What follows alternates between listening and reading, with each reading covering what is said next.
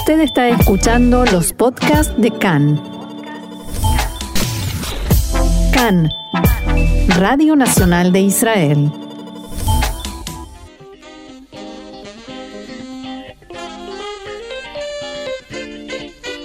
כמו הנביאים הקנאים לשם, הוא קינא לפועל ולתואר ולשם, ובחצות הששית בחלונו,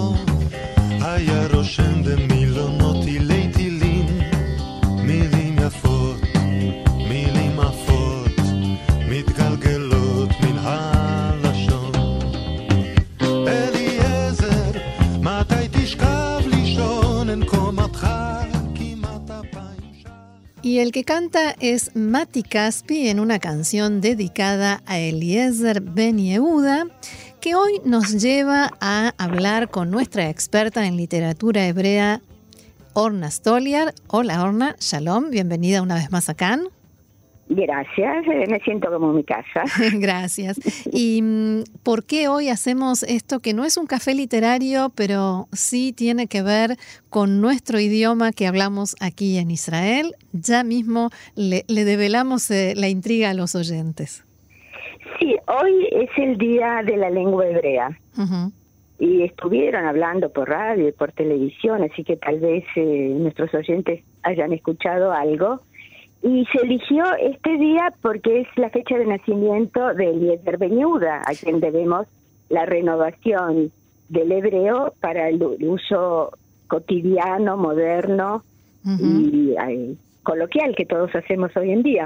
Es interesante porque eh, celebrar algo el día del nacimiento de un prócer y no de su muerte ya es una especie de mensaje, ¿no?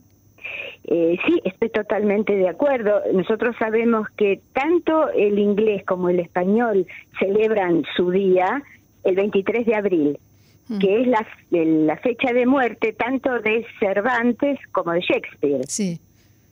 Y, eh, por ejemplo, el italiano celebra el día del nacimiento de Francisco de Asís, que era fue uno de los primeros en usar el, el italiano vulgar, o sea, ya no el latín para escribir. Eh, es muy interesante revisar estas fechas y ver por qué se eligieron. Sí. Ahora, Eliezer Ben Yehuda, eh, uno dice eh, lengua hebrea y dice Eliezer Ben Yehuda. Eh, ¿Cómo podrías contarnos, eh, digamos, en tiempos de radio, quién fue Eliezer Ben Yehuda para la lengua hebrea? Es el padre del hebreo moderno. Sin duda, nadie le puede quitar ese mérito. Él no era un lingüista formado académicamente en temas que tienen que ver con el idioma, pero así como Herzl tenía la, entre comillas, la locura del sionismo, Eliezer Yehuda tenía la de la lengua hebrea. Que es el idioma común a todos los judíos independientemente de en qué diáspora estuvieran y cuál fuera el idioma que hablaban habitualmente. Muy brevemente voy a decir que nació en 1858 y murió en 1922 y nació en una familia religiosa ortodoxa, estudió en una yeshiva y en la yeshiva había un rabino que en secreto leía textos de la escala del iluminismo hebreo y él se sintió muy atraído, abandonó la- el estilo de vida ortodoxo, se transformó en un hombre secular.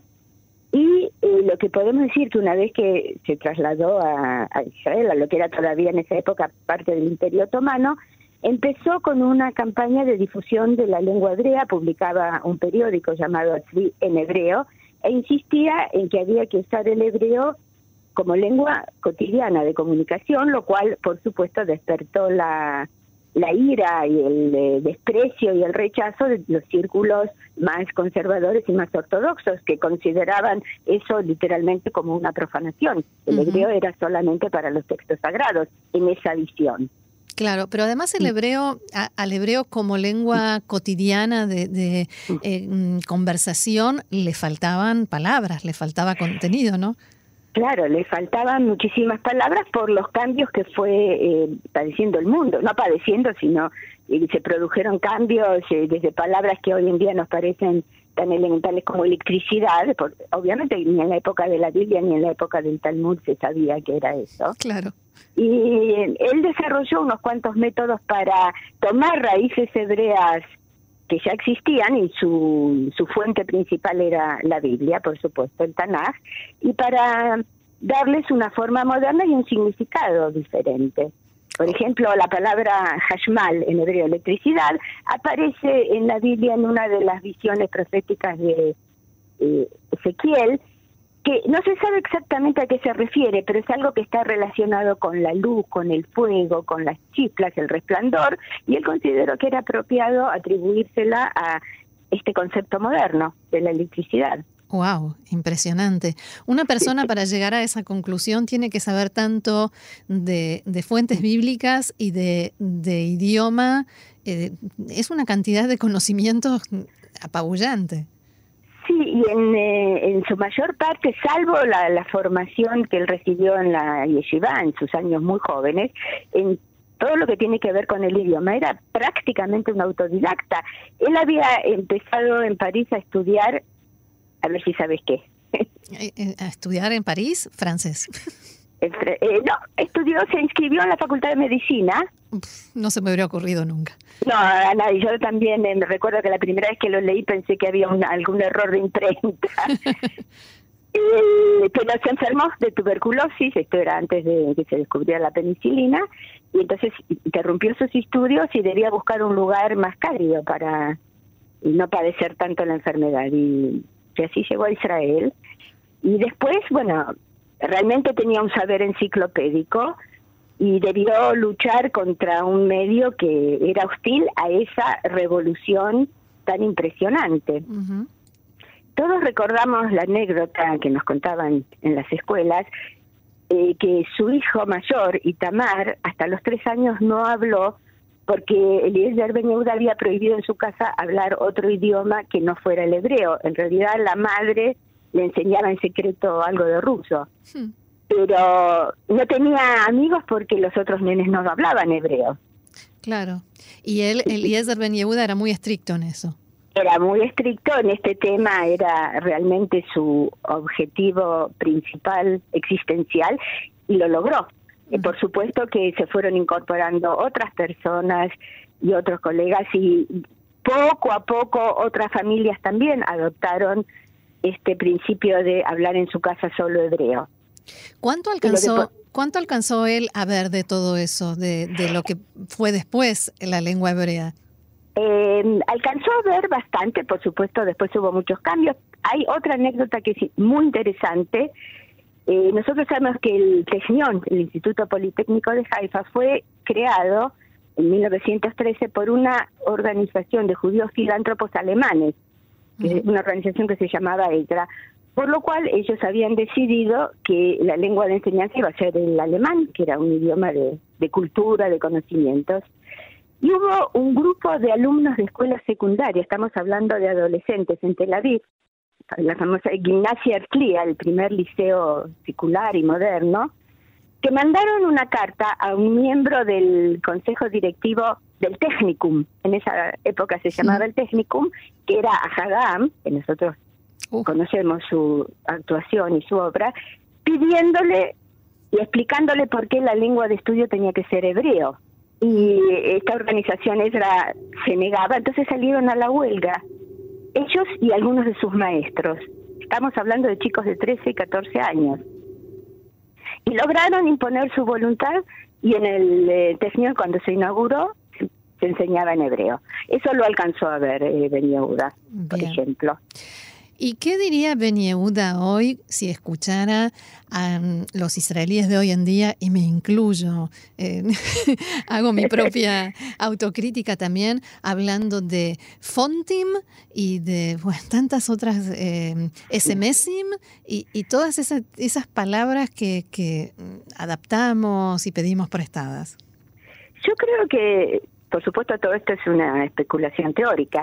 Creo que él tendría dos reacciones simultáneas. Por un lado, se espantaría de ver el, el deterioro de las normas básicas elementales de la gramática y la morfología hebrea.